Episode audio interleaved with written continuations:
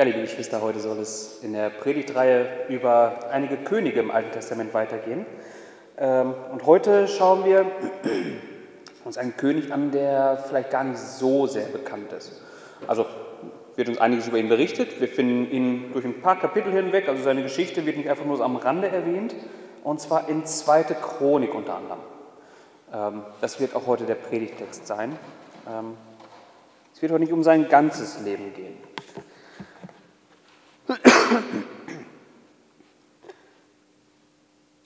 Nachdem wir ähm, ja, den Anfang der Königslinie uns angeschaut haben und irgendwann gesehen haben, dass es äh, ja, in Israel eine Teilung gab, zwei Reiche, zwei Königreiche, haben wir beim letzten Mal uns ähm, das Nordreich angeschaut. Und damit auch quasi alles, was es darüber äh, im Groben zu wissen gilt, um zu verstehen, was dort passiert ist, auch eigentlich schon abgedeckt. Ähm, also um Könige des Nordreichs wird es gar nicht mehr gehen. Heute schauen wir auf einen König äh, in Juda, im Südreich. Und zwar ist das der König Josaphat. Und an ihm, so hoffe ich, wird in der Predigt deutlich, dass er ein praktisches, praktisches Beispiel ist für das, wozu Paulus in 1. Korinther auffordert, wenn er an die Christen dort schreibt, in 1. Korinther 16, Vers 13. Wachet, steht fest im Glauben, seid mannhaft, seid stark. Das formuliert Paulus als Aufforderung. Und da sind ja ganz, ganz viele Fragen dann mit verbunden. Wie ist man stark? Äh, was genau heißt das? Und woran merkt man das, dass man stark ist? Und so weiter. Da gibt es ganz, ganz viele Fragen. Ähm, Paulus schreibt das wie selbstverständlich. Und ich hoffe, dass durch die Predigt heute klar wird, was es heißt, stark zu sein, was einen starken Mann, wie hier bei Josaphat, auch eine starke Frau im Glauben auszeichnet. Bisher durch die Königslinien durch haben wir uns verschiedene Könige angeschaut. Ja, es ging erst chronologisch, also es fing an mit, mit Saul, an dem man ganz klar lernen soll, ähm, Saul als König, wie man ihn sich eigentlich nicht besser malen konnte, versagt auf ganzer Linie, weil ihm einfach etwas Entscheidendes fehlt, um Gottes Volk zu führen. Das ist dann David, der das dann an seiner Stelle verkörpert. Nicht dieser strahlende äh, Ritter, dieser, dieser Riese, der, sich eigentlich, der eigentlich es mit jedem Feind aufnehmen könnte. Aber der König, nach dem Herzen Gottes. Also das heißt, der, der darauf bedacht war, in Gottes Wegen zu wandeln. Als erstes danach gefragt hat, was, was möchte Gott? Und damit hat David ein Beispiel hinterlassen. Und zwar nicht irgendeins, er war nicht nur irgendein Vorbild, sondern er ist das Vorbild für alle weiteren Könige, die nach ihm folgen. An Davids Wegen, an seinem Leben muss sich jeder König, der nach ihm folgt, messen. Ja, deswegen äh, wird auch oft dann über Könige gesagt, sie wandelten in den Wegen Davids oder wandelten nicht in den Wegen Davids. Er war dabei nicht sündlos. Aber er bildet äh, das Beispiel, an dem sich alle darauf folgenden Könige messen müssen. Auf ihn folgt dann sein Sohn Salomo, ja, äh, ein König, der gesegnet ist wie kein Mann auf dieser Welt vor ihm und nach ihm. Ähm, der aber den Untergang im Volk einleitet, indem er ähm, ja, sich mit Frauen verheiratet und die äh, Götzendienst ins Land bringen und der Götzendienst dort gepflegt wird. Das ist, so beginnt der Untergang. Ganz am Anfang ist erstmal wichtig zu verstehen, bei den ersten Königen, worauf diese Königserzählungen im Alten Testament eigentlich abzielen. Und zwar primär wichtig, war mir dabei zu verstehen, dass die Königserzählung dazu dienen, zu verstehen, was, es, was ein, ein guter König braucht. Im Hinblick auf Christus, was Christus eben zu diesem einzigartigen König macht. Also wenn Könige ihren Schatten vorauswerfen, dann kann sich Christus nicht nur daran messen, an allem, was gut ist, sondern er übertrifft es sogar noch und er hat dabei aber auch nichts von dem Schlechten in sich. Also er ist der herausragende König. Und darauf zielt alles ab. Christus als den herausragenden König zu verstehen. Und da dient halt gerade äh, David dazu, ja, an, äh, als, als, äh, ja, als, als eine Art Schatten auf Christus hin, in seiner Funktion als König. Dass die Könige ähm, sich an Davids wegen orientierten, ja, das äh, gelang mal besser, mal schlechter. Mhm. Bei der Aufteilung jetzt zwischen Nord- und Südreich möchte ich ein wenig mehr den Fokus auf die Frage, äh, den Fokus darauf werfen, auf die Frage, was kann man an, an den Königen in Bezug auf Nachfolge ähm, lernen? Alles, was wichtig ist, um Christus als den großen König zu begreifen. Ganz, ganz grundsätzlich. Haben wir, glaube ich, gesehen. Ähm,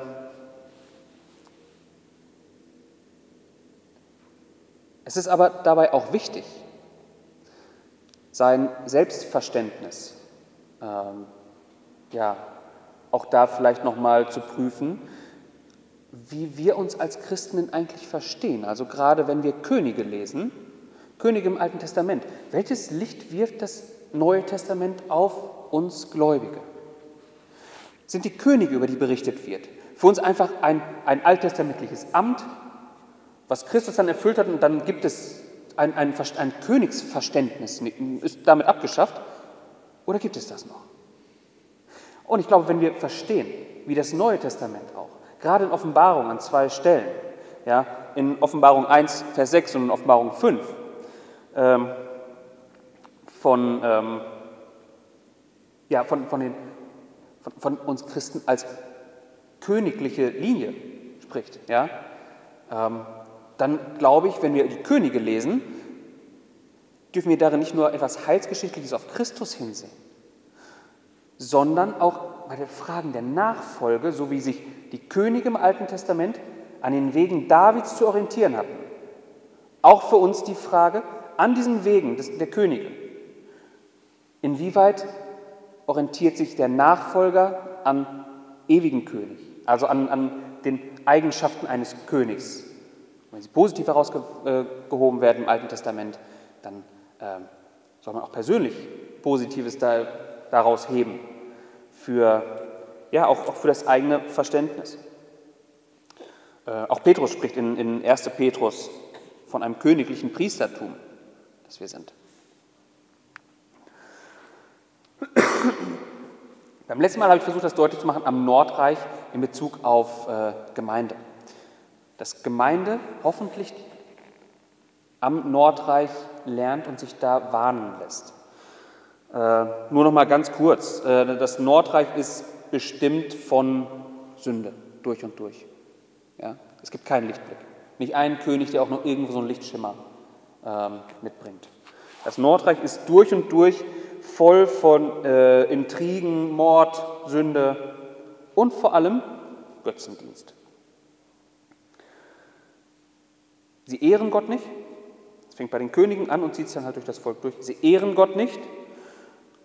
Und was das bewirkt, ist, im Nordreich ist es eher interessant, sich anzuschauen, welche Dynamik bringt das mit. Das bewirkt nämlich, wo am Anfang Sünde nicht nur geduldet, sondern Sünde sogar gewollt und gepflegt wird, treibt die Sünde es immer heftiger. Es wird immer heftiger.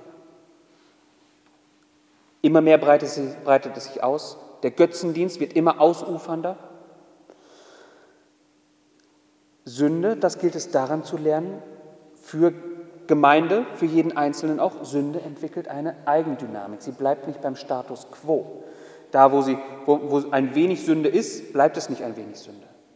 Sünde ist wie ein, wie, wie ein rollender Stein, der immer mehr Fahrt aufnimmt, der den Hang runter, äh, runterrollt.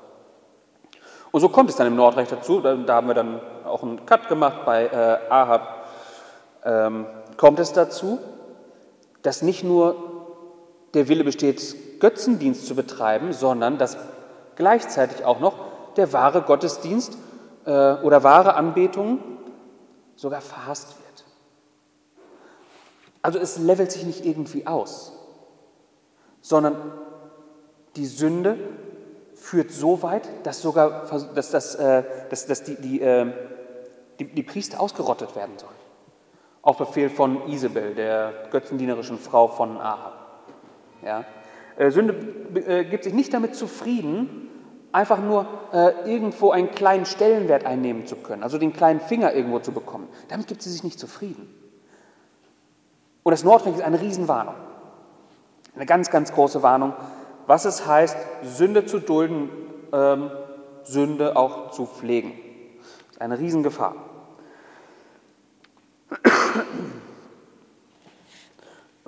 Die Konsequenz dann daraus ist dann die, dass, äh, ja, dass das Nordreich untergeht, dass Gott sie dem Gericht preisgibt, ja, ohne Hoffnung auf irgendetwas. Oder Josaphat, um den es heute geht. Der ist anzusehen als Gegenbeispiel zu Ahab, also dem, unter dem es komplett ausgeufert ist. Als Gegenbeispiel zu sehen. Und zwar auch, weil sie auch beide parallel regiert haben. Die hatten beide die gleiche Amtszeit. Der eine in Juda, der andere im Nordreich. Also beide regierten zur selben Zeit. Und Josaphat, wenn man sein Leben liest, es wird heute nicht um sein ganzes Leben gehen, ich möchte ein paar Sachen zentral herausstellen, die ihn ausgemacht haben. Ähm, wenn man sich sein Leben anschaut, dann sieht man, dass er in sehr, sehr vielen Bereichen, ich weiß nicht, wie man es anders sagen will, stark, einfach stark ist. Das betrifft ähm, Diplomatie.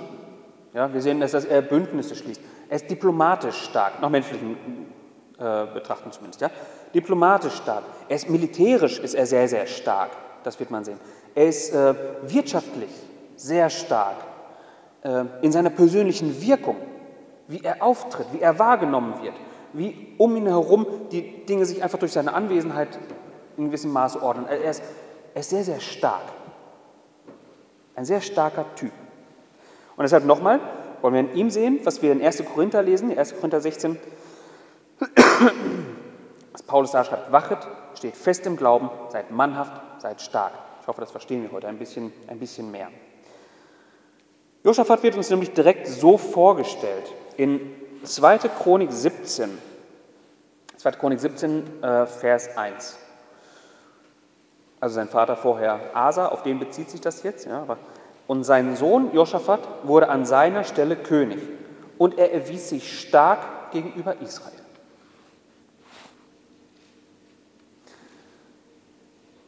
Direkt das Erste, was wir von ihm lesen.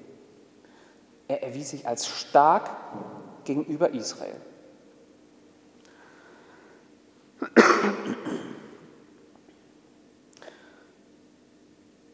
Ja, wenn man sowas liest, dann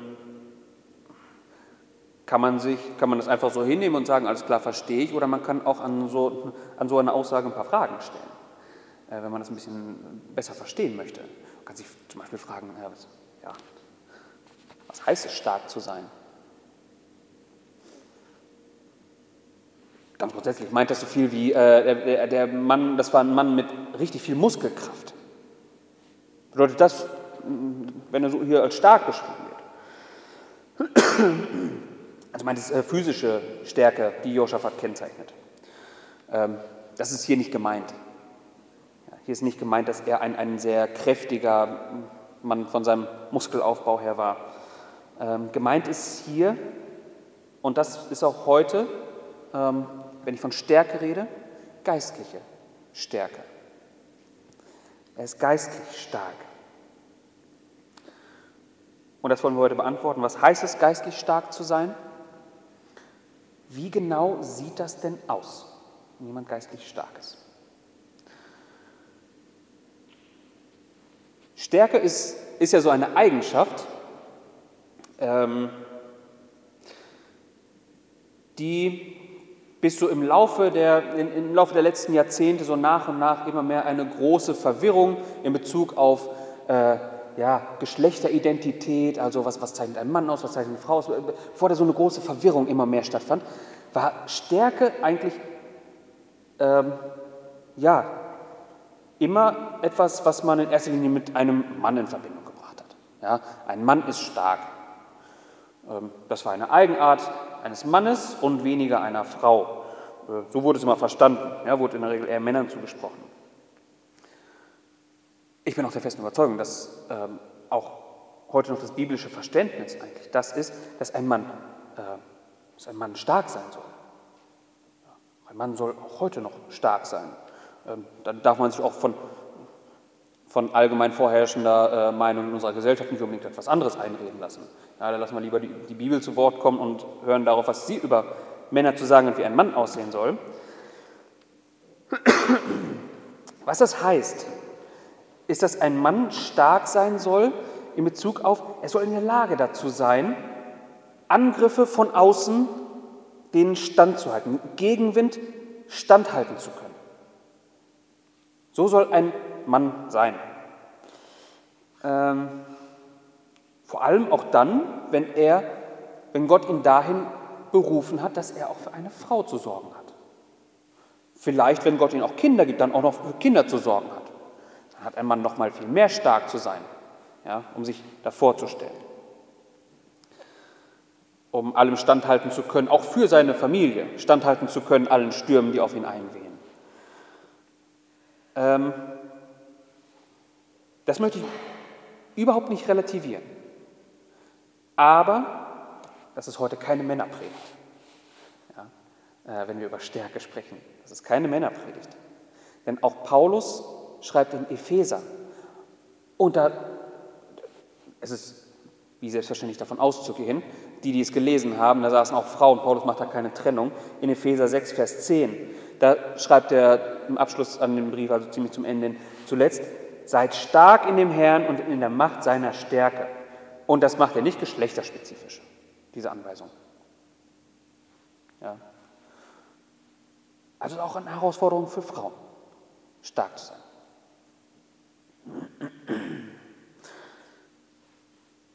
Ich möchte noch einmal klar betonen, dass wenn äh, ja, Stärke eine Eigenschaft ist, die auch in der Bibel in der Regel bei Männern besonders herausgestellt wird, bedeutet das nicht automatisch, dass auch automatisch jedermann stark ist.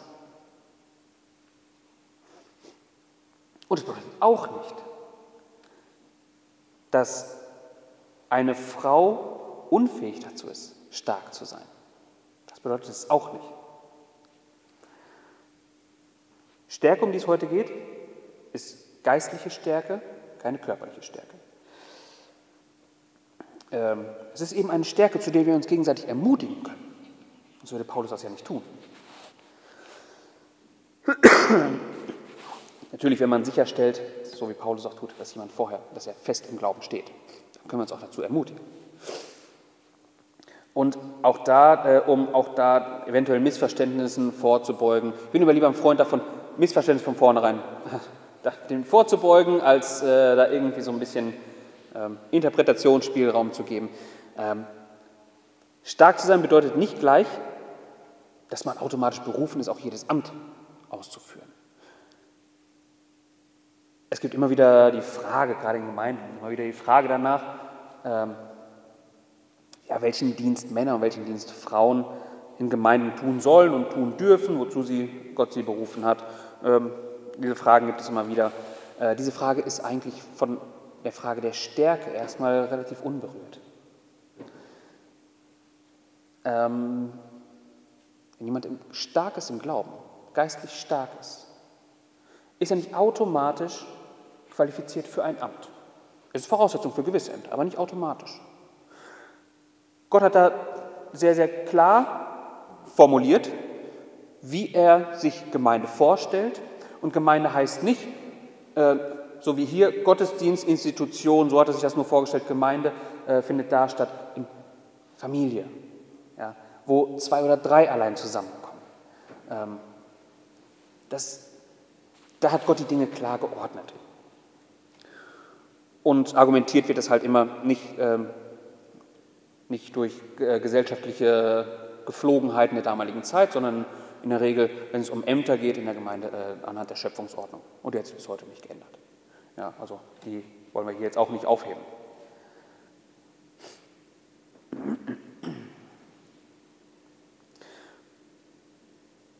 Was wir von ihm lesen, er erwies sich als stark. Ja, Vers 1. Gegenüber was denn? Gegenüber was erwies er sich stark? Gegen Israel. Das ist wichtig.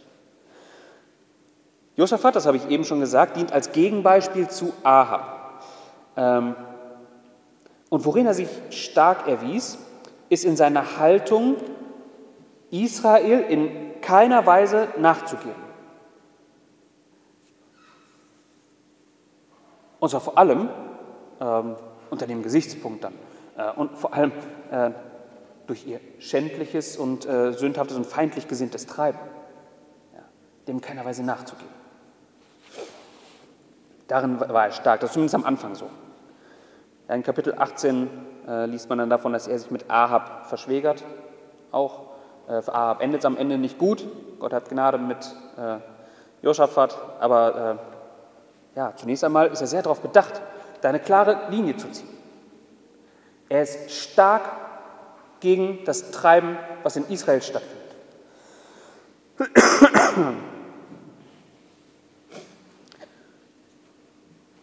Was tut jemand, der geistlich stark ist?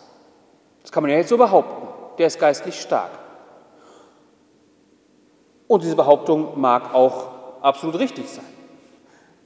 Es ist nur schwierig zu verstehen, was heißt das denn jetzt? Ähm, was tut denn jemand, der geistlich stark ist? Und das berichtet uns auch unser Text.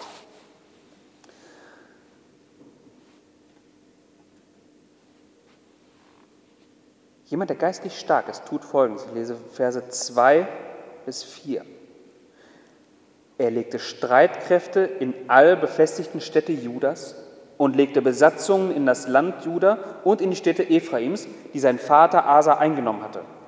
Und der Herr war mit Josaphat, denn er ging auf den früheren Wegen seines Vaters David und suchte nicht nach Balim, sondern er suchte den Gott seines Vaters und lebte in seinen Geboten und nicht so, wie es Israel machte.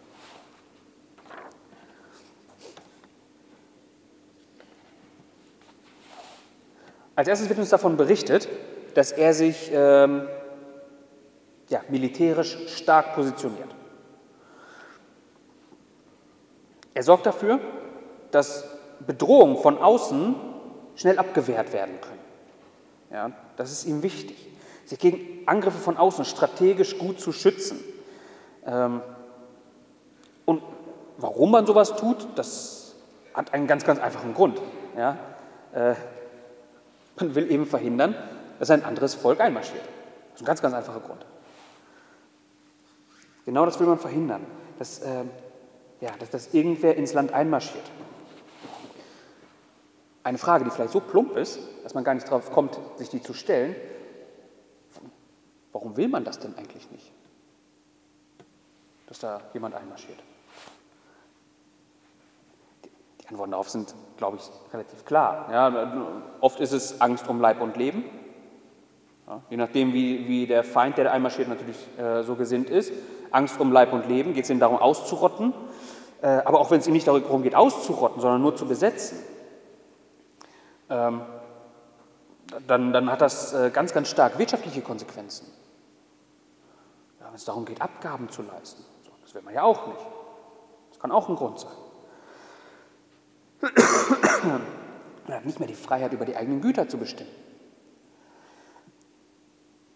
Und ein ganz, ganz entscheidender Punkt, ähm, wie das Zusammenleben unter einem fremden Herrscher aussieht, darauf hat man in letzter Konsequenz dann auch keinen Einfluss mehr.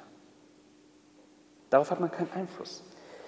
Man muss sich neuen Gesetzen beugen und äh, ja, neue Regeln des allgemeinen Zusammenlebens dann auch akzeptieren, ob man es will oder nicht. Und genau das will Josaphat dann sehr wahrscheinlich nicht. Ja. Und in diesem Zusammenhang, dass er sich militärisch stark positioniert, wird uns erklärt, wie er denn tickt. Nochmal ab Vers 3. Und der Herr war mit Josaphat, Denn er ging auf den früheren Wegen seines Vaters David und suchte nicht nach Baalim, sondern er suchte den Gott seines Vaters und lebte in seinen Geboten und nicht so, wie es Israel machte. Sein Fokus lag darauf, äh, in den Geboten Gottes zu leben und eben nicht, wie es das Nordreich tat, äh, Götzen anzubeten. Ähm, und dadurch, dass es hier auch ganz, ganz äh, direkt mit, der, mit seiner militärischen Aufstellung erwähnt wird, ist davon auszugehen, dass, dass das, diese, diese Entscheidung getragen hat, dass er eben weiterhin in den Wegen seines Gottes leben wollte und sich deshalb vor Angriffen von außen schützen, äh, schützt, um das weiterhin gewährleisten zu können. Denn das war ihm ja wichtig. Sein Blick war, auf, äh, war darauf gerichtet, Gott zu suchen und äh, nach, nach, seinen Geboten zu leben. Ja, Ähnliches finden wir dann auch, was, was, äh, was diese, wenn wir in, in 1. Johannes beispielsweise 2 Vers 14 lesen, da findet, ähm, äh, findet Johannes so eine Eigenart, ähm, ja, woraus jemand Stärke bezieht ähm, bei, den, bei jungen Männern. Und zwar schreibt er in 1. Johannes 2 Vers 14, ich habe euch, ihr jungen Männer, geschrieben, weil ihr stark seid und das Wort Gottes in euch bleibt und ihr den Bösen überwunden habt. Also Stärke zu zeigen, stark zu sein, quillt aus daraus, dass, wie Johannes es schreibt, ähm, das Wort Gottes in ihnen bleibt.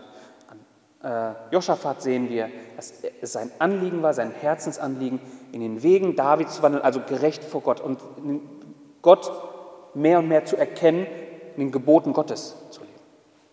Ja. Das ist Kennzeichen eines starken Königs, zuallererst.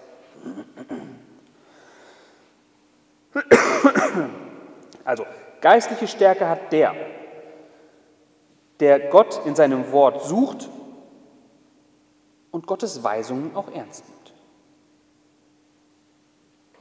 Das ist der Beginn von geistlicher Stärke.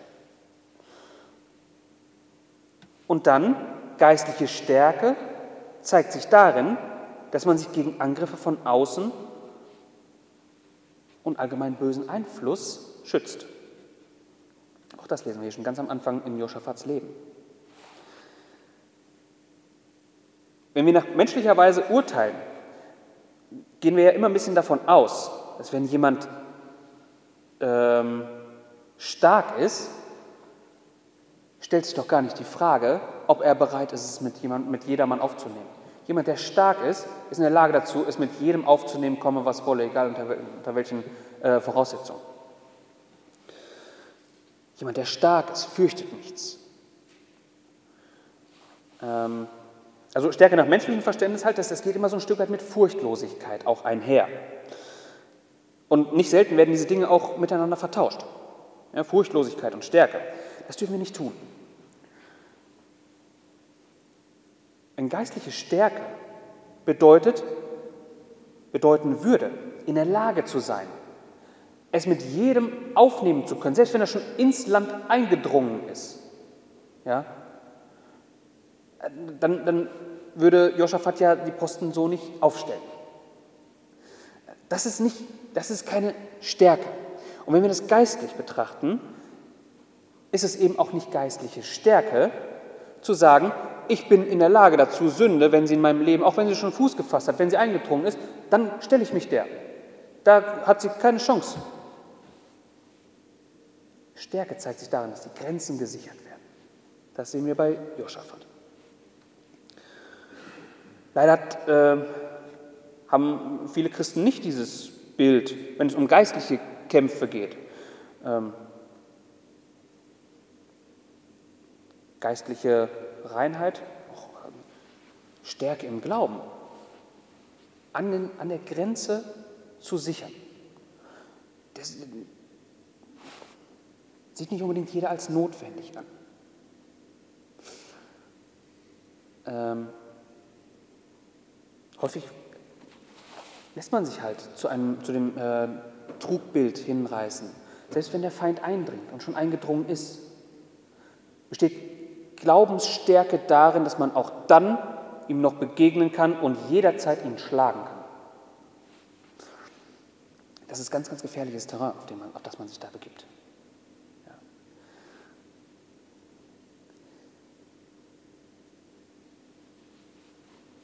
Wer stark ist im Glauben, der weiß, wie gefährlich die Sünde ist. Und der weiß, wie schnell es geht, dass die Sünde ins Rollen kommt, wie man es im Nordreich gesehen hat. Es geschieht oft ganz unbemerkt. Deswegen äh, Paulus auch in 1. Korinther, in dem Vers, auch vom, vom Wachen. Das gehört auch mit dazu. Nicht nur stark zu sein, sondern auch ein Auge auf alles zu haben. Ja, da wo sich, wo sich Sünde einnistet, ähm, da breitet sie sich aus und übernimmt immer mehr Bereiche des Lebens. Und das weiß auch Josaphat. Wenn sie eindringen, ist es oftmals schon zu spät. Ja. Ich weiß nicht, ob ihr solche Fälle kennt, wie oft man ohnmächtig daneben steht, dabei zuschaut, Menschen, die einem vielleicht mehr oder weniger lieb sind. Ähm, ich habe es bei ein paar Freunden gesehen, die mir sehr, sehr, äh, sehr, sehr lieb waren. Damit anzusehen, wie sie sich nach und nach vom Glauben abwenden. Und das, weil sie eben nicht achtsam waren darüber, dass sich die Sünde nicht einschleichen kann in ihr Leben, weil sie nicht achtsam waren. Und so begann dann das rückblickend immer sehr schön zu beobachten. Ein Weg, ähm, bei dem man in kleinen Schritten sich immer weiter von Gott entfernt. Und zwar so weit, bis das Herz irgendwann komplett von dem bestimmt ist, was, äh, ja, was gegen Gottes Ordnung gerichtet ist. Und es passiert schleichend. Und da kann man sich die Frage stellen, waren diese meinem Umfeld äh, Männer, deswegen sind diese Männer oder Jungs äh, etwa nicht stark genug? Kann man ihnen mangelnde Stärke vorwerfen?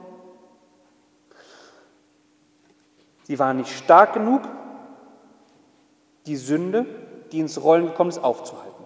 Dazu waren sie nicht stark genug. Ja.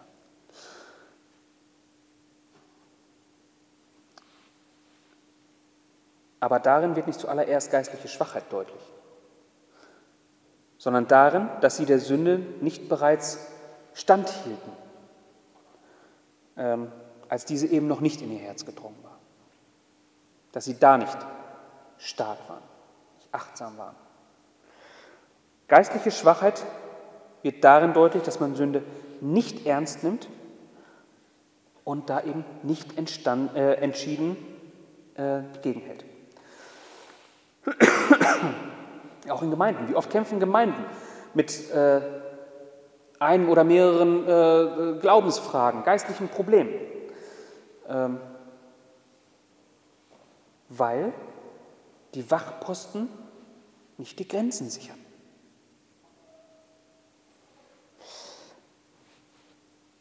Weil man nicht darauf achtet, dass die Sünde erst gar nicht reinkommt. Wenn sie drin ist, sie wird alle möglichen Verwirrungen stiften.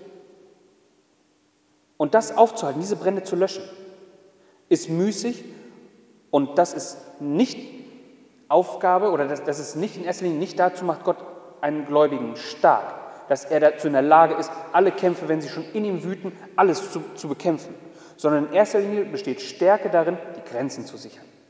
Da, egal was kommt, mannhaft, standhaft zu sein, dagegen zu halten. Und aber diese Überheblichkeit haben wir Menschen leider manchmal. Ja, äh, deshalb auch eine ernste Warnung, auch von, von Paulus in 1. Korinther 10. Wenn er schreibt, wer, äh, wer, wer zu stehen meint, sehe zu, dass er nicht falle.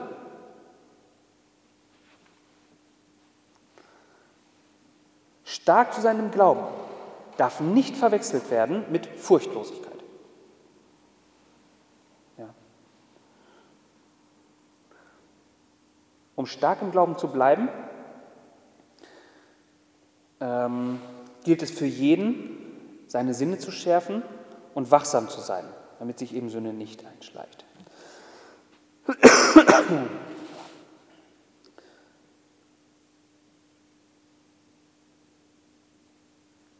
Dann lesen wir weiter, was, aus, ja, was daraus resultiert, wenn jemand stark ist. Also wenn jemand sich darin versteht, Angriffe, sich gegen Angriffe zu rüsten, äh, standhaft zu sein gegen Angriffe und selbst in Gottes Weisungen zu wandeln. Ja, auch das seinem Herzen entspricht. Das macht einen starken Christen aus, einen starken König, äh, und auch heute noch einen starken Gläubigen.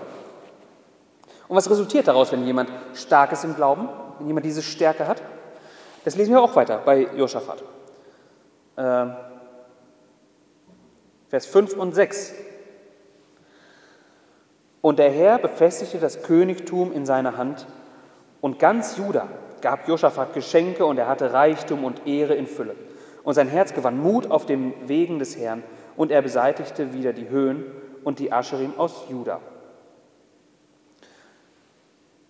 Was passiert zuallererst? Gott befestigt steht es hier. Gott selbst belohnt ein solches, ein, ein, ein solches Streben nach einem starken Glauben.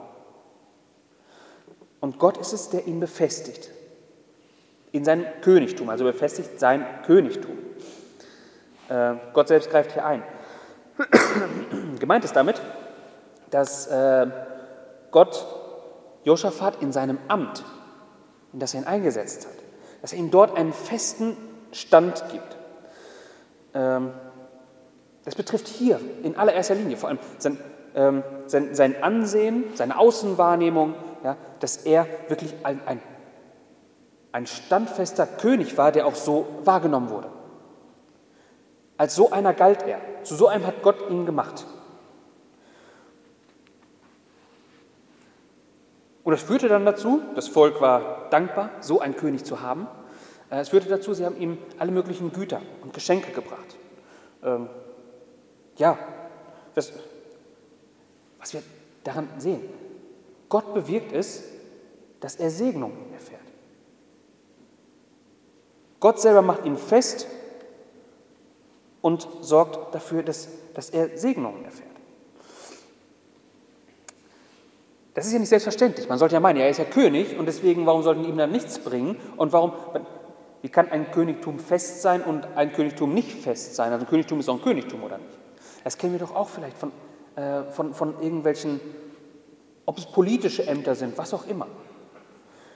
Ich möchte jetzt nicht auf irgendwelche Einzelpersonen eingehen, äh, aber wenn man mal so drüber nachdenkt, ich glaube, jeder kennt doch irgendwen, wo man sagt, der hat bekleidet ein sehr wichtiges Amt, macht aber, aber einen durchweg inkompetenten Eindruck.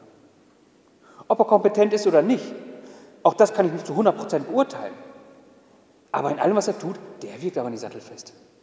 Und da braucht es nur einen, der äh, dagegen in, intrigiert und äh, ja, dann weiß man sofort, der, der wird äh, umgeweht. Und genau das war hier bei Josaphat nicht der Fall. In dem, was er tat, war er fest. Da kam keiner auf die Idee, gegen so einen aufzubegehren.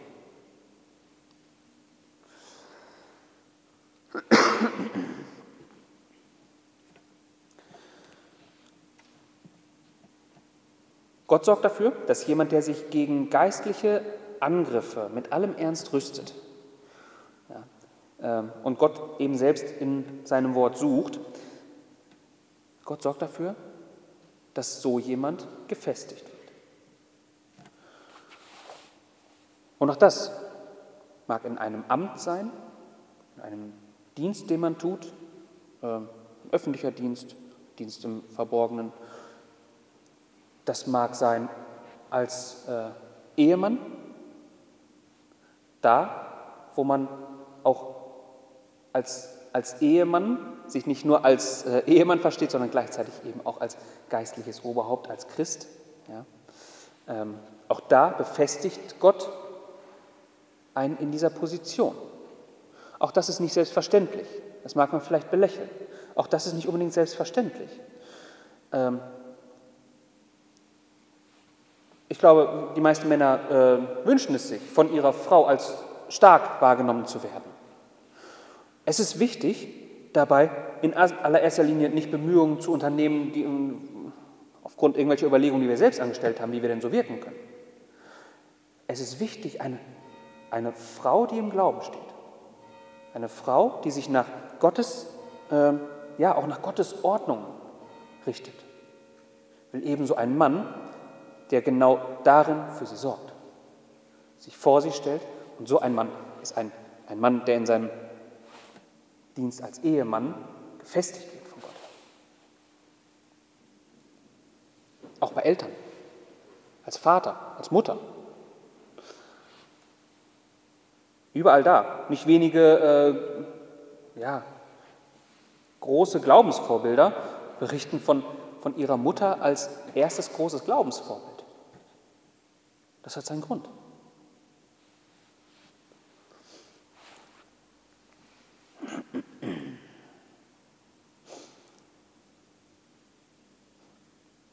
Auch, auch, wenn man, äh, auch wenn man Single ist. Ja, und meint, in allem, was ich jetzt bis jetzt aufgezählt habe, äh, da finde ich mich nicht wieder, auch als standhafter Bruder, Schwester im Glauben von anderen Geschwistern wahrgenommen zu werden. Ähm, da, wo Gott einen hinstellt, ein befestigter Christ zu sein in allen Aufgaben, die Gott einem anvertraut.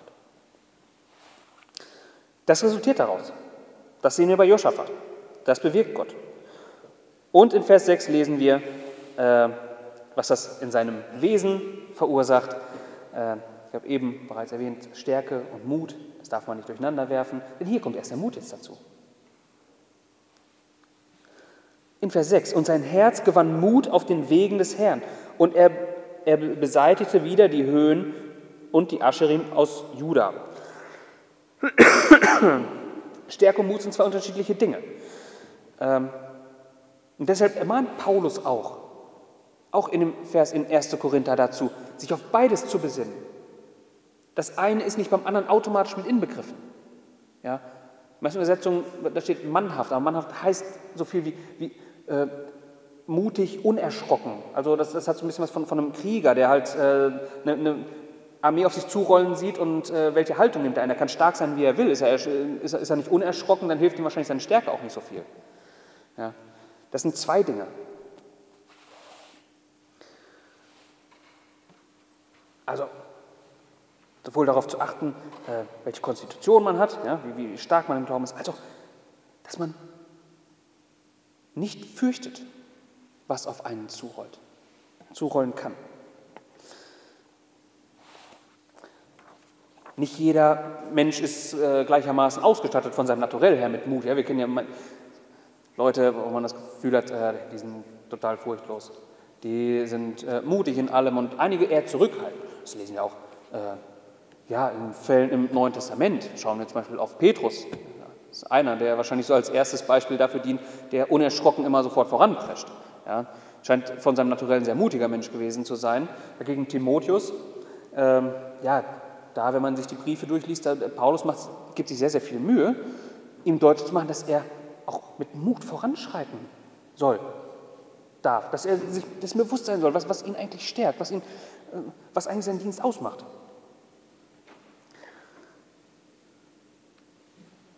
Und wozu setzt Josaphat seinen Mut ein? Also wie viel Mut er von Geburt an hatte, das wissen wir nicht. Aber wir wissen, jetzt ist er mutig, und zwar mutig wofür? Den Schritt zu gehen, alles, was irgendwie für Götzenopferdienst äh, noch vorhanden war, das zu vernichten.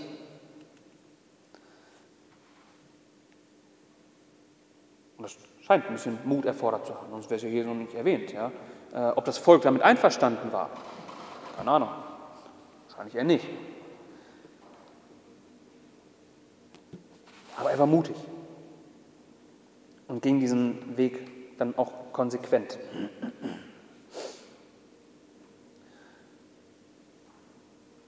Was aber, wenn Mut fehlt? Das ist eine Frage, die vielleicht auch äh, im Seelsorgerlichen ähm, ja, gestellt wird. Was aber, wenn der Mut fehlt? In Situationen, die vielleicht auch jeder schon erlebt hat. Ähm, wenn ich so an, an, an äh, Schulzeit denke, äh, aber auch Zeiten, wo man sich äh, nach manchen Situationen dachte, da war man zu feige, wirklich klar Stellung zu beziehen. Was ist, wenn einem der Mut fehlt? Und ich hoffe, es ist deutlich geworden. Ich möchte es nochmal betonen, mutig zu sein ist kein direkter Automatismus im Leben eines Gläubigen. Nicht sobald du gläubig wirst, bist du auch mutig. Ja. Wenn es so wäre, wenn es automatisch kommen würde, äh, müsste man sich nicht dagegen, äh, dazu äh, anspornen, so wie Paulus es tut. Wenn jemandem der Mut fehlt, welche Werkzeuge wählt man, um wieder mutig zu sein? Wenn mich jemand fragt, was muss ich tun, um mutig zu sein, was gebe ich ihm an die Hand an Werkzeugen? Was ist es? Sind es irgendwelche Motivationstricks, die man versucht? Ähm, das mag alles helfen. Oder auch nicht. Ich weiß es nicht. Äh, kann so oder so sein. Ähm, ich habe keine Ahnung, ob es hilft oder nicht, ist mir aber auch egal. Ähm, weil wir eben nicht pragmatisch in geistlichen Dingen sein dürfen. Nicht mit der Frage, hilft es oder hilft es nicht, ja, nur daran gehen sollen. Wir dürfen nicht zu pragmatisch sein. Kann sein, dass Motivationstricks da irgendwie helfen, dass jemand sich mutig fühlt und so, mag alles sein. Aber das ist ein sehr pragmatischer Ansatz. Wer Mut schöpfen will, dem wird am Beispiel Joschafats äh, deutlich gemacht, dass es keine direkte Mutquelle gibt.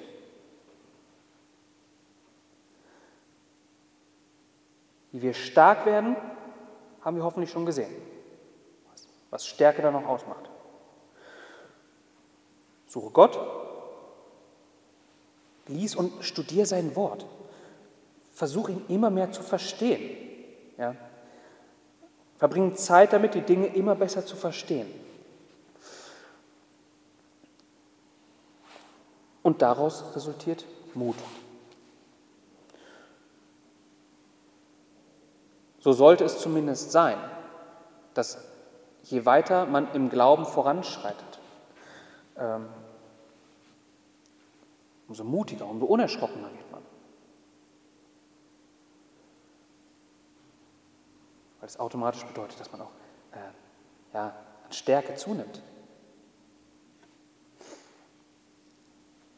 Und liebe Geschwister, es ist so, als Christ brauchen wir Mut. Wir brauchen Mut, um uns äh, öffentlich oder in kleineren Kreisen, wo man sich über irgendwas austauscht, um vorherrschende, sich gegen vorherrschende Meinungen zu stellen, wenn diese eben ganz klar im Widerspruch zu Gottes Ordnung sind.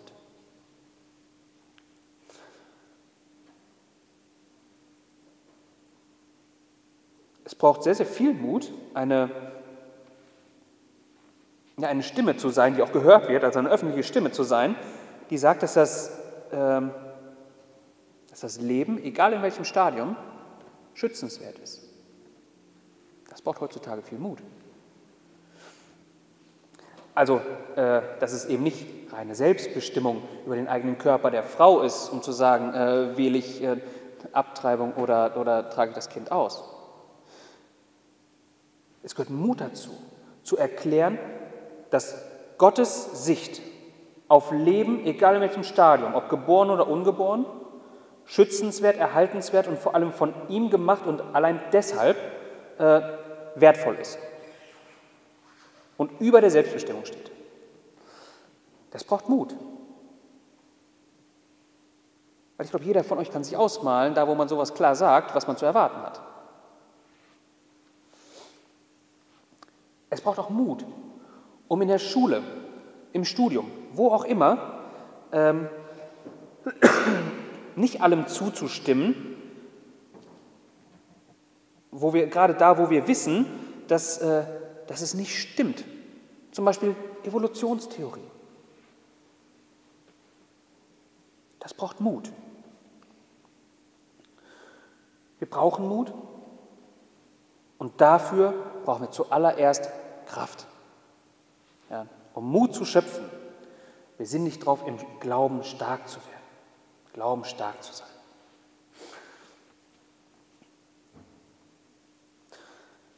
Und als letzter großer Punkt, ähm, Verse 7 bis 9. Und im dritten Jahr seiner Regierung sandte er seine Obersten Benhai und Obadja und Sechaja und Nethanel und Michaja, dass sie in den Städten Judas lehren sollten. Und mit ihnen die Leviten Shemaja und Netanja und Sebadja und Asael und Shemiramot und Jonathan und Adonir und Tobia und Tob Adonir, die Leviten, und mit ihnen die Priester Elishama und Joram und sie lehrten in Juda und sie hatten das Buch des Gesetzes des Herrn bei sich und zogen in allen Städten Judas umher und lehrten das Volk.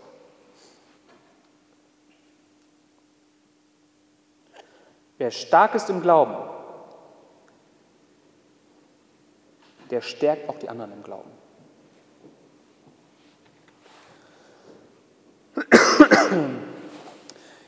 Josaphat setzt nun im äh, dritten Jahr seiner Regierungszeit hier eine ja, eine gewisse Programmatik um im, im Land. Und diese Programmatik, die hat Auswirkungen eben für das ganze Volk. Ja. Äh, drei Berufszweige nimmt er die, und beauftragt sie damit, zu lehren, das Volk zu lehren. Ja, das sind äh, die Obersten, also das, das sind äh, Männer mit, mit ähm, einem gewissen politischen Standing, ähm, dann, dann die Leviten und die Priester. Für Josaphat ist der Glaube selber keine rein private Sache. Das ist für ihn nichts, wo er sich freut, wie, wie, wie toll doch sein Glaube ist, und der ist aber für ihn persönlich und damit lässt das dann auch gut sein. Und er, der stark ist im Glauben, ähm, er ist darauf bedacht, auch die anderen im Glauben zu stärken, das Volk, auch das Volk zu stärken.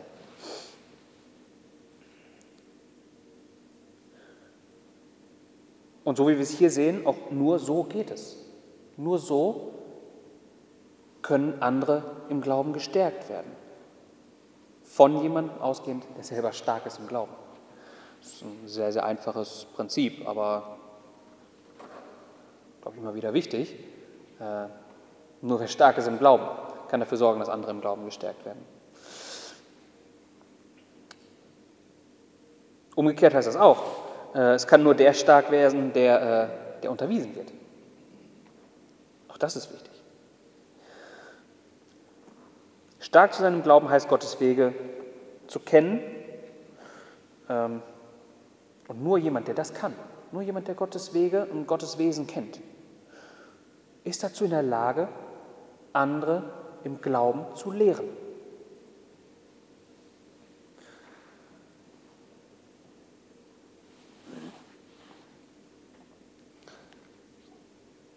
Das letzte, hoffentlich äh, sehr, sehr klare, also was, was den meisten wahrscheinlich hoffentlich schon sehr, sehr klar ist. Was sie lehrten, wird hier im Einzelnen nicht äh, beschrieben. Was aber die Grundlage ihrer Lehre war, das lesen wir hier. Ja. Und sie lehrten in Juda und sie hatten das Buch des Gesetzes des Herrn bei sich und zogen in alle Städte. Also sie lehrten nicht irgendwelche, äh, irgendwelche Geschichten, irgendwelche netten äh, geistlichen Anekdoten, irgendwas, keine Ahnung was, ja. Äh, sie lehrten aus Gottes Wort. Wo sonst soll man Gott besser kennenlernen, als da, wo er sich persönlich offenbart hat und wo, woran er sein, sein, seine, äh, sein, sein Wirken auf dieser Erde äh, zu unserer Zeit hier auch so stark gebunden hat.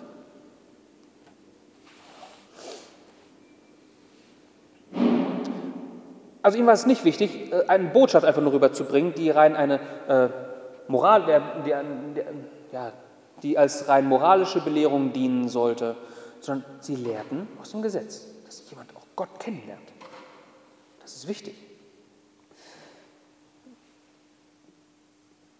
Ist auch eine große Gefahr. Ähm, im, Im Kindesalter, dass man Kindern oft Geschichten erzählt, wo man versucht zwar geistliche Wahrheiten irgendwie dann zu verpacken, aber Eine große Gefahr kann sein, dass, das, dass bei Kindern diese Geschichte eher hängen bleibt als die biblische Geschichte, in der das viel besser deutlich gemacht wurde, äh, mit einfach nur einem äh, abgespeckten moralischen äh, Mantel, der dann einfach um das Kind gelegt wird, sodass das Kind nicht die tatsächliche biblische Botschaft verstanden hat, sondern eine Interpretation dessen.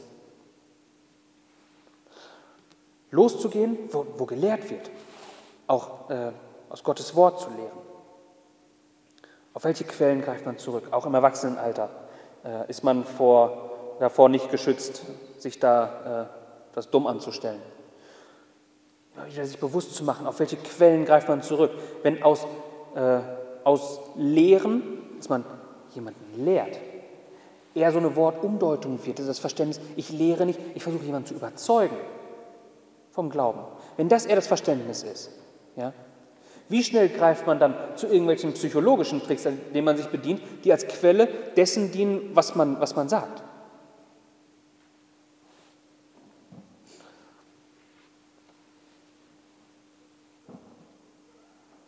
Wie schnell greift man, um Dinge verständlich zu machen, um Hörerschaft zu begeistern, nicht sofort abzustrecken? Äh, Prinzipien des Humanismus. Wenn es darum geht, zu, zu fragen, wie kann ich äh, ja, deutlich zu machen, wie, wie wirst du vor Gott gerecht? Wie schnell greifen wir da nach Antwort, zu Antworten, die wir eher aus dem Humanismus kennen, also dass jeder Mensch von sich aus, er hat halt die freie Entscheidung und er ist an sich er ist auch in der Lage dazu, alles äh, super gut zu entscheiden. Anstatt das Vertrauen zu haben, mit Gottes Wort zu gehen und in dem Vertrauen, so wie Gott es sagt, ähm, dass sein Wort nicht leer zurückkommt. so zu lehren. Es ist sehr, sehr traurig anzusehen, wie in christlichen Kreisen, wie viele äh, Vorträge über alle möglichen Themen, da, da möchte man gar nicht sich auf eins nur versteifen, über alle möglichen Themen Vorträge gehalten werden, äh, ganze Seminare und so, wo man sich am Ende denkt, dass äh, was da gemacht wurde, also die, ja, wie viele solcher Vorträge sind am Ende ein unnötiger CO2-Ausstoß ohne Mehrwert. Ja, da wurde viel geredet, da, da kam aber nichts bei rum.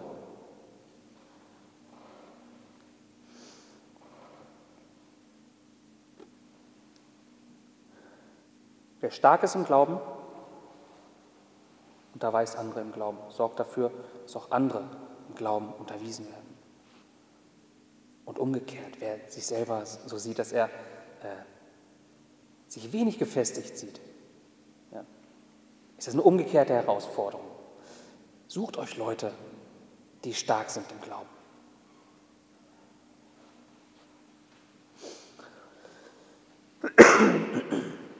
Das ist, hier ist noch nicht das Ende von Josaphat.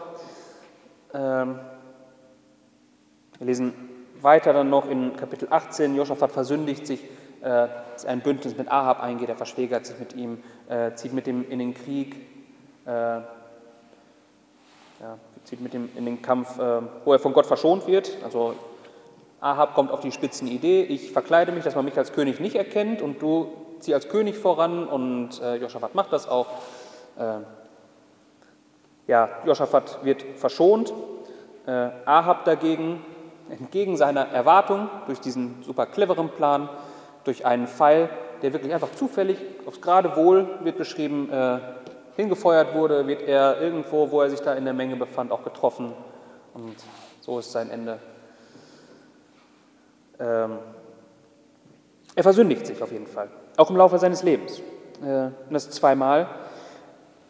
Aber wir sehen doch sein Leben als sehr positives Beispiel. Wir sehen nämlich auch, wie, ähm, was, was am Ende solcher Situationen steht, wo er sich versündigt hat.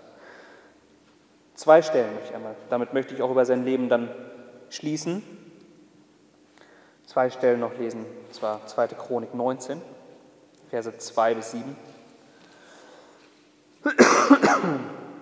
Das war direkt, als er dann von der Schlacht wieder zurückkommt. Da ging ihm der Seher Jehu, der Sohn Hananis, entgegen und er sagte zu dem König Josaphat, sollst du so dem Gottlosen helfen und die lieben, die den Herrn hassen? Darum ist auf dir Zion von, darum ist auf dir Zorn von Seiten des Herrn. Jedoch ist etwas Gutes bei dir gefunden worden. denn du hast die Ascheren aus dem Land weggeschafft und dein Herz darauf gerichtet, Gott zu suchen.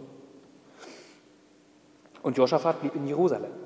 Und er zog wieder unter das Volk hinaus von Beersheba bis zum Gebirge Ephraim und brachte sie zurück zu dem Herrn, dem Gott ihrer Väter. Und er setzte Richter im Land ein, in allen befestigten Städten Judas, Stadt für Stadt. Und er sagte zu den Richtern, seht zu, was ihr tut, denn nicht im Auftrag von Menschen richtet ihr, sondern im Auftrag des Herrn. Und er ist mit euch, wenn ihr Recht sprecht. So sei denn der Schrecken des Herrn über euch. Habt Acht, wie ihr handelt. Denn bei dem Herrn, unserem Gott, ist kein Unrecht, kein Ansehen der Person und kein Annehmen von Geschenken. Seinen klaren Blick hat er trotzdem nicht verloren.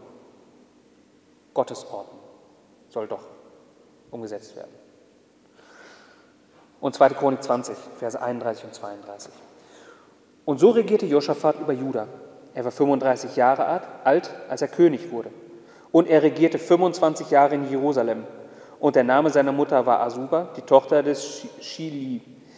Und er ging auf dem Weg seines Vaters Asa und wich nicht davon ab, indem er tat, was recht war in den Augen des Herrn.